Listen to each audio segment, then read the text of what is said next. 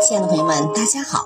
活着就是幸福，挣钱只是游戏，健康才是目的，珍惜更是真谛。欢迎收听水晶姐姐讲故事。今天的故事名字叫《唐姓的来源》，出自尧之后，尧为陶唐氏部落首领，封于唐。后来顺封尧的儿子丹朱为唐侯，建唐国。至周时，唐国被成王灭掉，其子孙遂以国名为姓。